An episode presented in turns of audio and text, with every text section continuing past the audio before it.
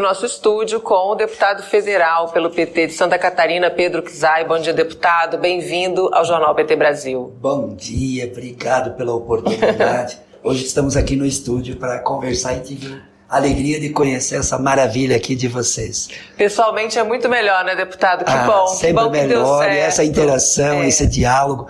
O virtual é importante porque facilita muita coisa. Mas, por outro lado, a convivência, o contato, o diálogo é sempre melhor, né? Sempre melhor. A gente adora receber, então já fica aí a mensagem, volte sempre aqui Obrigado. no nosso estúdio.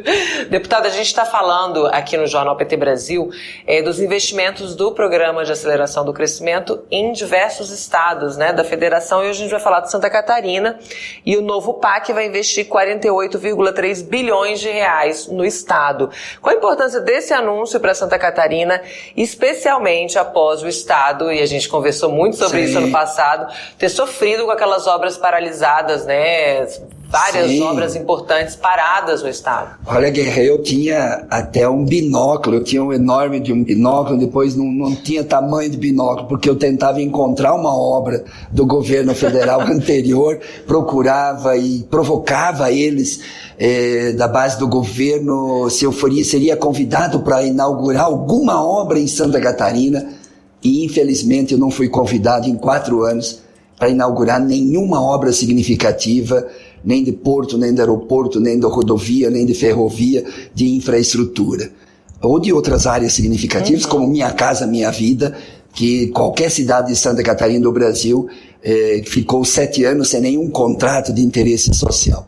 Então o PAC, se o governo Lula, em primeiro momento, recuperou os programas abandonados, que era tão fundamental para o nosso povo é, brasileiro, como Mais Médico, Minha Casa Minha Vida, etc.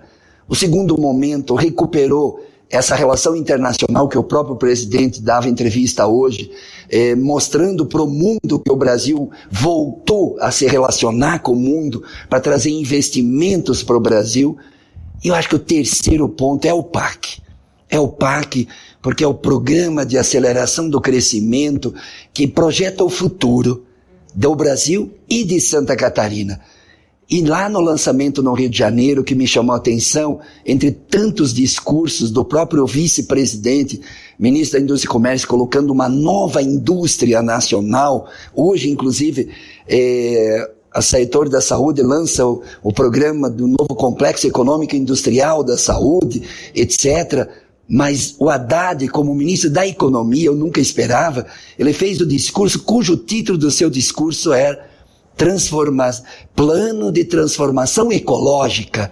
Ou seja, o PAC se voltar para a transição energética, para a transição ecológica, para a transição industrial com base na sustentabilidade ambiental, econômica e social.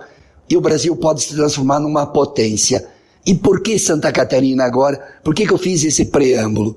Porque Santa Catarina pode dar sua contribuição também na, na, base industrial, que nós temos uma base industrial grande, inclusive nessa área da transição energética, temos muitas empresas produtoras de turbina na área de hidrelétricas, temos muitas empresas fornecedoras na área da energia solar, temos muitas empresas na área da alta tecnologia para fazer a transição ecológica. Então, essa parte dos 48,3 bilhões para Santa Catarina tem lá inovação.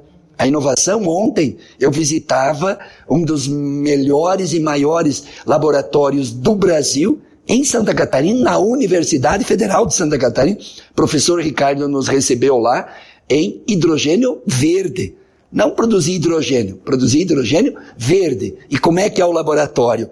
É, é produção de energia limpa através do sol, que é as placas solares, captação da água da chuva, onde a placa solar gera energia e capta a água da chuva.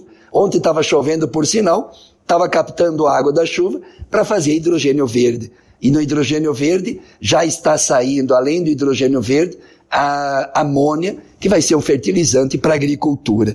Então, 48,3 bilhões desse 1,7 trilhões do PAC, Santa Catarina vai receber infraestrutura, setor de energia, educação, é, habitação, saúde, ou seja, o conjunto das obras estruturantes e políticas públicas estruturantes, colocar Santa Catarina dentro do PAC, dentro desse projeto nacional, inserir Santa Catarina na reconstrução do Brasil. E eu não tenho dúvida que a infraestrutura será um destaque. São nove eixos, né, deputado? E o governo Lula também vai contemplar a adequação das BRs 470, 280 e 282. Eu queria saber qual é o impacto dessas obras na vida do povo catarinense. Olha, se o ano passado o governo anterior investiu 264,5 milhões em todas as BRs, o governo presidente Lula agora já está investindo, até esse momento, 651 milhões já pago em obras, na duplicação da 470, na duplicação da 280, na continuidade das obras da 163 Guaraciaba Dionísio Cerqueira, na readequação da 282, na continuidade da 285, na 153, na 156, na 116. Ou, ou seja, todas as BRs começam a ter investimento e até o final do ano o governo empenhou já 1,3 bilhões. Isso é cinco vezes mais do que o governo anterior uhum. já no primeiro ano. É o governo federal não perguntando se Santa Catarina deu os votos suficientes para o Lula ser o presidente, mas respeitar Santa Catarina, investir em Santa Catarina onde mais precisa. Uhum. E você fala muito bem nas BRs. As BRs não podem sofrer descontinuidade. Todas elas começam agora a receber investimento e estudo. No caso da 282 de Lages a São Miguel do Oeste, vai ser licitado agora no começo de outubro para fazer o projeto básico e o projeto de engenharia para discutir em quatro lotes a duplicação da BR 282, que é a espinha dorsal. E ao mesmo tempo o PAC com, eh, também contempla estudos na área ferroviária. Por que ferrovia?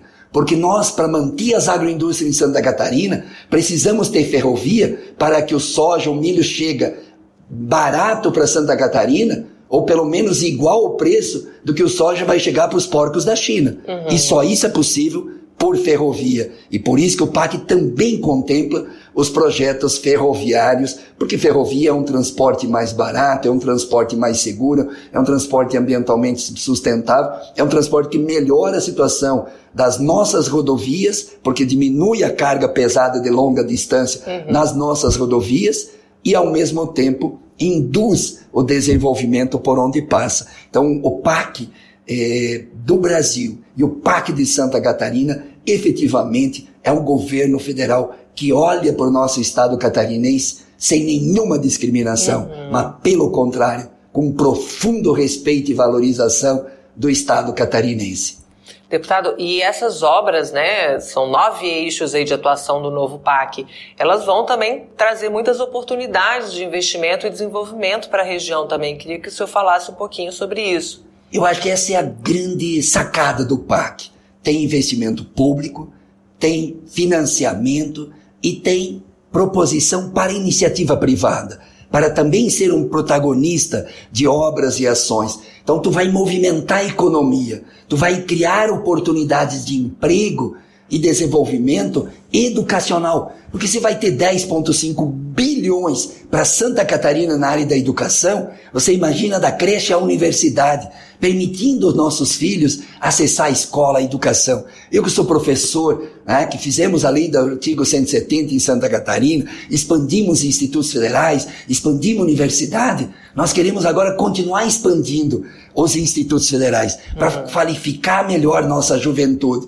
Então, quando o PAC cuida da saúde, cuida de investimento em educação, cuida de investimento em infraestrutura, em ciência, em tecnologia, em inovação e no complexo econômico industrial da saúde, Santa Catarina pode também abrigar empreendimentos para criar e produzir equipamentos para esse complexo econômico, além da transição energética, além da transição ecológica. Por isso que eu acho que é, é isso que permite recuperar os programas, projetar-se para o mundo, uhum. atrair investimentos públicos para Santa Catarina e para o Brasil no PAC e investimentos privados. Eu acho que esse grande casamento entre investimento privado e investimento público, criando esse ambiente favorável. E o Lula é esse grande líder agregador. Uhum. O Lula é esse grande líder incentivador.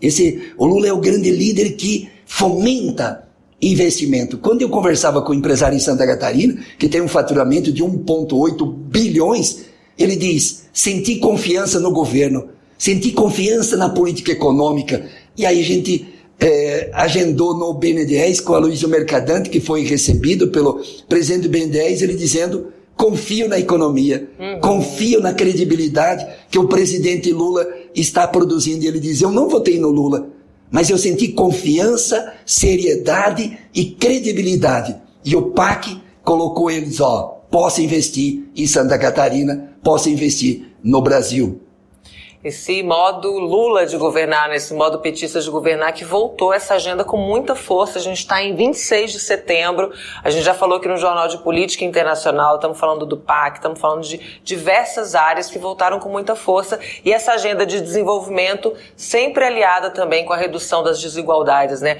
O Bolsa e aperfeiçoamento do Bolsa Família, mais médicos, PAC. Eu queria que o senhor falasse desse retorno do Brasil, né, para essa agenda tão importante.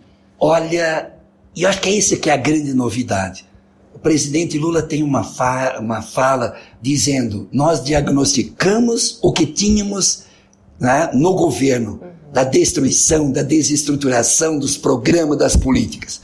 Mas nós decidimos o quê? Não olhar para trás, mas olhar para frente e reestruturar os programas.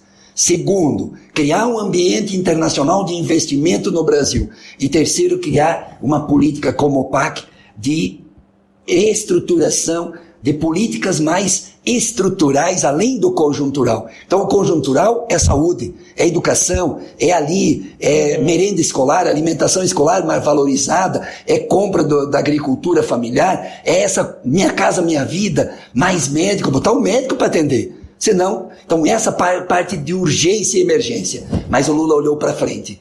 E olhou para frente e por isso que se consolida como a maior liderança mundial. Hoje é a maior liderança mundial. Segundo, consolida uma maioria no Congresso para fazer as mudanças estruturais necessárias, como a reforma tributária, o arcabouço fiscal, agora cobrado super ricos que hoje não pagam impostos nesse país, para fazer todas essas políticas públicas rodar no país. E terceiro, criar um ambiente na sociedade brasileira. A democracia já elegeu o presidente Lula. Agora o presidente tem que avançar nas mudanças, na união do Brasil, na reconstrução do nosso Brasil. E eu acho que essa é a, é a grande habilidade, uhum. que eu chamaria nem habilidade, nem conhecimento só. Sabedoria. Não basta ter conhecimento, não basta ler livros. Tem que ter sabedoria. Uhum. E o presidente Lula tem essa sabedoria de colocar o Brasil de novo no cenário internacional, no Brasil colocar e investir, está baixando a taxa de juros e nós precisamos que baixe ainda mais para ter mais investimento privado, além das políticas públicas.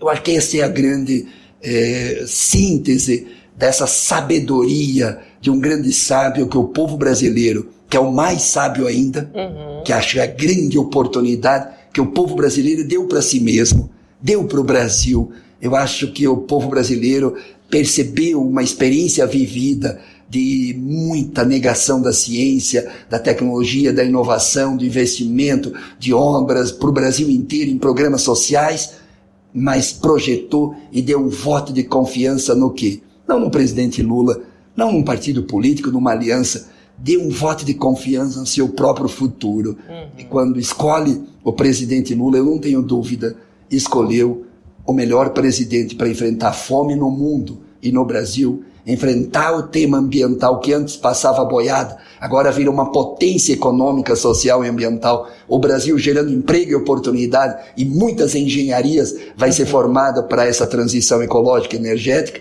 e também uma política econômica que gera renda emprego e diminuição da desigualdade social no país. Quer melhor do que isso? Viva a democracia, não ao golpe. Viva a democracia, viva o povo brasileiro que escolheu pela quinta vez este projeto que vai transformar o nosso Brasil e vai dar orgulho de ser brasileiro. Com certeza, deputado. O Brasil voltou, viva o Brasil. Olha aqui, o Gabriel Lira dizendo que o senhor é o melhor deputado do Brasil, o, professor Gabriel, Pedro Kizai. O Gabriel Lira é um gente, gente é, um advogado, grande jurista, grande advogado. Ah, obrigado aí, Gabriel. Um abraço para ti. Tem carinho. Mas você não conta, porque tu é puxa-saco. Tem carinho aqui da Josi Gomes também, Pedro Kizai, de Santa Catarina é Lula, Alberto Quirone também te saudando aqui, o PT Paraná dando bom dia. Bom após, dia, Paraná. após tomar café assistindo ao Conversa com o Presidente, estamos aqui prestigiando o companheiro Pedro Kizai. Os investimentos do PAC no Sul mostram que Lula acredita no povo da nossa terra. E é muito no sentido que você estava falando, né? Não tem essa, essa diferenciação entre estados, né? Onde o Lula ganhou, onde o Lula foi mais bem votado, né? Ele está respeitando todos os estados da federação. Olha, eu vou contar. Os deputados de Santa Catarina e os senadores que tiveram com o ministro do transporte meses atrás podem testemunhar. Eu fui deputado federal quatro anos. Eu não consegui ser recebido por nenhum ministro. E todos os ministros do presidente Lula recebem bolsonarista, recebem deputados e senadores do PL, como recebem a mim. Essa é a diferença no trato republicano. E quando eu começo a ouvir elogios de deputados da oposição ao jeito como o governo e o jeito Lula de governar, uhum. respeitando de forma republicana, de forma respeitosa, que é isso que deve ser o nosso governo, e não a forma anterior de negação, de perseguição, tá? de tudo que foi de, de mal feito feito nesse país. Agora a gente vê um outro clima, um outro ambiente. E eu, quando escuto um deputado que fez campanha para o Bolsonaro dizer: eu estou cedendo, eu estou dando, dando a mão à palmatória e começo a elogiar o presidente Lula pelo respeito como ele está fazendo. Como uma deputada diz para mim: eu nunca fui tão bem atendido nos quatro anos que eu apoiei Bolsonaro uhum. do que está sendo, sendo atendido agora. Olha que alegria ouvir isso. E acho que é isso que você me perguntou. O modo Lula de governar, republicano, respeitoso. Por isso que respeita o Paraná, o Rio Grande do Sul, Santa Catarina e o PAC distribuído para o Brasil inteiro. Não perguntou se aqui ganhou a eleição, se aqui perdeu. Uhum. Não. O Brasil inteiro ser respeitado, ser valorizado, como o meu estado catarinense que está sendo investido mais de 1 bilhão e 300 milhões empenhados só este ano nas rodovias federais, que é cinco vezes mais do que o ano passado do ex-presidente, não tem o que dizer a não ser, presidente Lula, você está no caminho certo. Com certeza. Só deixar aqui também registrado o Gilberto Schneider também aqui te saudando no nosso chat de democracia, o Alberto Quirone pede que você seja pré-candidato ao Senado em 2026. o Paulo olha Carvalho. Aí, olha aí, os torcedores. Já temos aqui a especulação. O Paulo Carvalho, lá de Corumbá, Mato Grosso do Sul, diz que seria muito bom se cada estado brasileiro tivesse mais um deputado como o senhor. O Arilson Chiorato, lá do PT do Paraná, excelente companheiro Xai, tamo junto, bom dia. Pessoal se manifestando aqui. E eu agradeço mais uma vez a sua presença aqui no nosso estúdio, sua participação aqui no Jornal PT Brasil. Olha, o deputado Pedro Kizai sempre atende nosso convite, ele está sempre aqui falando com a militância, falando com os nossos canais. É muito bom receber esse carinho. Obrigada, deputado. Eu que te agradeço, agradeço essa oportunidade e o carinho também das nossas lideranças do Brasil inteiro. Esse final de semana, sexta-feira, vou estar em Tocantins. Na, na sexta, no sábado, vou estar no Pará ajudando a construir cooperativas de energia solar. Em outro momento, eu quero aqui vir é, falar sobre renda básica energética. Um Olha. projeto que nós temos junto com o governo para investir nos próximos 10 anos 60 bilhões de reais para produzir energia solar para 17 milhões de famílias. Então, renda básica energética. Esse fica para um outro programa, são drops aqui para criar e produzir Olha, curiosidade aqui. Muito bom, já gera expectativa, já está marcado aí para a gente conversar sobre esse assunto também. Obrigada, deputado. Eu bom que agradeço. Dia. Bom dia, um abraço fraterno e solidário para todos.